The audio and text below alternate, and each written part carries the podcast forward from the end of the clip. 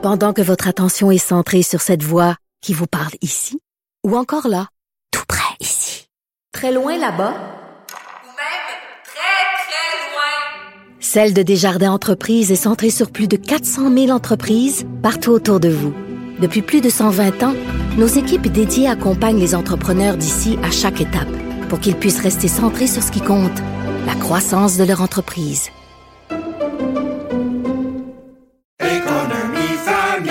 Ici Ricardo. Et Émilie, marchand d'IGA. On a envie de vous inspirer à bien manger. À moins de 5 la portion. Suffit de repérer les produits valeurs sûres et de les cuisiner avec une de nos recettes. Les valeurs sûres, c'est bien pensé, hein? Bien sûr! Détails sur IGA.net. Geneviève Peterson. Une animatrice pas comme les autres. Cube Radio. Salut Gab. Salut. Tu voulais nous parler d'un lapin de Pâques particulier, même si on n'est plus Pâques, euh, on a des vestiges de cette fête qui jadis naguère a eu lieu dimanche. Ben oui, mais parce que je viens tout juste de euh, tomber sur la nouvelle qui, en ce moment, évidemment, fait le tour du web. Donc, ça s'est passé à Austin, au Texas, dans une école primaire. On est à la fin de la journée. Un parent déguisé en lapin de Pâques distribue des œufs colorés aux enfants. Jusqu'à là, tout va bien. La majorité des ben, œufs tout va sont bien. remplis. Je veux dire, le parent, il est motivé. Là, tout va bien. Ben- je pense pas que ça va très. Moi, je ferais jamais ça, là, aller me déguiser en lapin puis rôder autour d'une école. Je m'excuse, là. Ben, pas ça, non, tout non, va bien tant que ça. Non, mais dans le sens que moi non plus, je ferais jamais ça, puis je trouverais le parent excessivement motivé, Oui. même que je roulerais un petit peu des yeux, là. Mais, tu sais, jusque-là, je me dis, bon, chacun sa vie, chacun sa motivation, chacun son amour pour Pâques aussi. Donc, Oui. Donc le, le lapin géant distribue des œufs qui sont remplis de bonbons, mais il y a une petite poignée de ces œufs qui, plutôt que de contenir des bonbons, contenaient des préservatifs. Oh. Ben, peut-être qu'il s'en allait à l'école secondaire de ses autres enfants ensuite. Ben, c'est ça, là. En fait, euh, ce qui s'est passé, parce que tu comprendras bien que euh, les enfants qui ont trouvé ça étaient comme Oh, qu'est-ce que qu'est-ce que qu'est-ce que c'est, maman? Donc, euh, ce s'est passé, c'est que une mère qui travaille dans une pharmacie était déguisée en lapin de Pâques parce que justement, elle faisait une présentation sur le sexe sécuritaire pour une clientèle plus âgée, évidemment, que les jeunes du primaire. Elle a gardé le costume en allant chercher son enfant à l'école. OK, fait que là, Mais dans le fond, c'est pas un parent motivé, c'est une madame qui avait donné une présentation avant, qui a gardé son costume. C'est moi qui comprends rien? Peut-être que je suis Non, lente, là.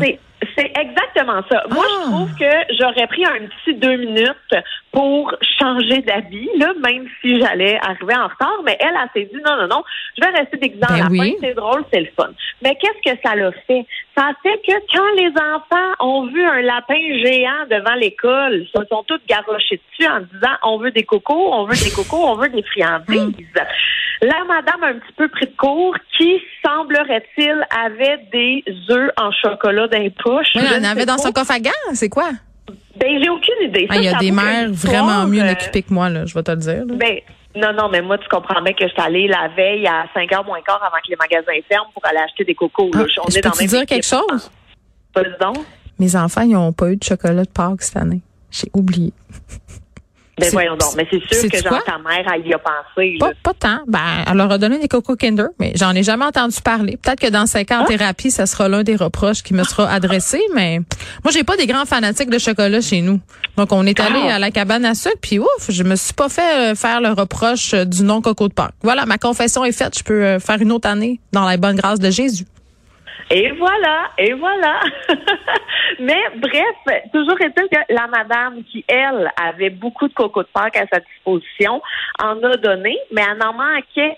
Fait que dans un élan de panique, a appelé son mari pour en avoir plus et semblerait que c'est lui qui a mélangé les œufs remplis de bonbons avec les œufs remplis de condons. Il semblerait que c'est ça l'histoire. Ben, écoute, donc, écoute, ça a dû faire le bonheur de la droite américaine. Ben écoute, moi ce que j'ai trouvé, tu sais, au début là, c'était vraiment juste une petite histoire locale. Euh, Les parents ont ri, de la confusion, ha ha ha, ça va. Évidemment, la droite s'est emparée de cette histoire et il y a un candidat au poste de procureur général du Texas qui s'est offusqué à propos de l'incident sur Twitter, le qualifiant de dégoûtant et d'illégal, euh, disant que les parents et les administrateurs d'écoles radicalisés de gauche sont Oh mon hors Dieu, de les woke! contrôle. Les woke, c'est Oui. ça, c'est la faute des woke. Les fameux woke et que bon, ils essayent d'exploiter les enfants pendant qu'ils sont à l'école. Terrible. Mais euh, il s'est fait remettre à sa place assez rapidement parce que lui, il a commenté tout ça en partageant l'article. Mais quand on lit l'article en question, on le voit bien là qu'il n'y a rien de radicalisé là-dedans puis que la gauche. Ah, mais on lit pas les articles. On lit pas les articles. C'est ça qui Ah, arrive. c'est ça. On lit Ouais. les titres. Mais il s'est remettre à sa place par une couple de parents, ce que j'ai bien apprécié. Et Gab, tu es l'exploratrice des dédales des nouvelles françaises et hier tu nous parlais des, tri- des tribulations administratives euh, de mariés français. Là, c'est plutôt une personne qui a eu maille à partir avec l'administration de la mort.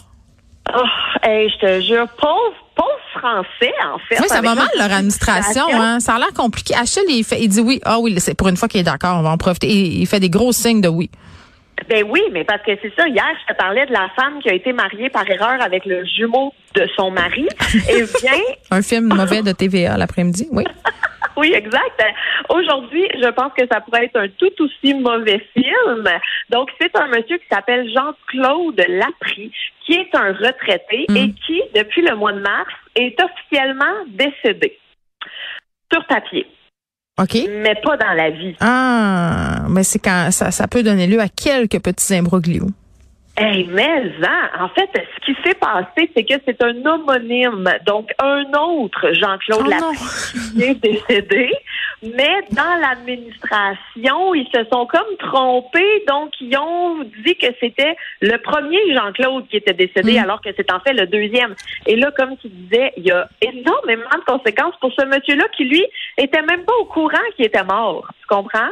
Il continue à vivre sa vie tranquillement. Et là, un moment donné, whoop, il s'aperçoit que le- sa, sa pension n'est plus déposée dans son compte de banque. Et il s'aperçoit aussi qu'il peut plus se servir de sa carte, euh, ben, ce qui est l'équivalent pour nous de la carte d'assurance maladie. Donc, Sa il carte n'a bleue. Oui, et c'est ça. Alors, il n'a plus de salaire et il n'y a plus de couverture médicale. Ish, ish, ish. Puis là, évidemment, ça va y prendre trois ans à régler ça. Voilà. Ben oui, euh, parce que là, ça fait déjà deux mois et euh, les deux institutions ont reconnu leur erreur. Ils ont fait, mon Dieu, mais oui, on est désolé. Mais il n'y a rien qui est réglé. Après deux mois? Après deux mois, donc, euh, et même euh, que l'épouse de M. Jean-Claude a fait la demande pour un certificat de vie. Hein, je savais Oui, même pas que ça existait. Voyons. Moi non plus, je savais pas que ça existait. Puis je veux dire, quand est-ce que tu demandes ça? En tout cas, bref, elle a fait la demande pour un certificat de vie. Euh, il, est, il est en vie, le monsieur, mais il est mort euh, administrativement, si on veut. Et la petite frise sur le Sunday qui m'a bien fait rire, c'est que il a reçu sa carte d'électeur. Oh my God. Ben, en tout cas, au Mais moins. il est mort. Ouais. Ben oui, mais c'est extraordinaire. On va, on se demande pour qui il va voter. Mais ça, c'est une discussion qu'on aura avec Léa un peu plus tard. Elle a écouté euh, pour nous le débat entre Emmanuel Lacro- euh, Macron et euh, Madame Le Pen. Merci, gars. Salut!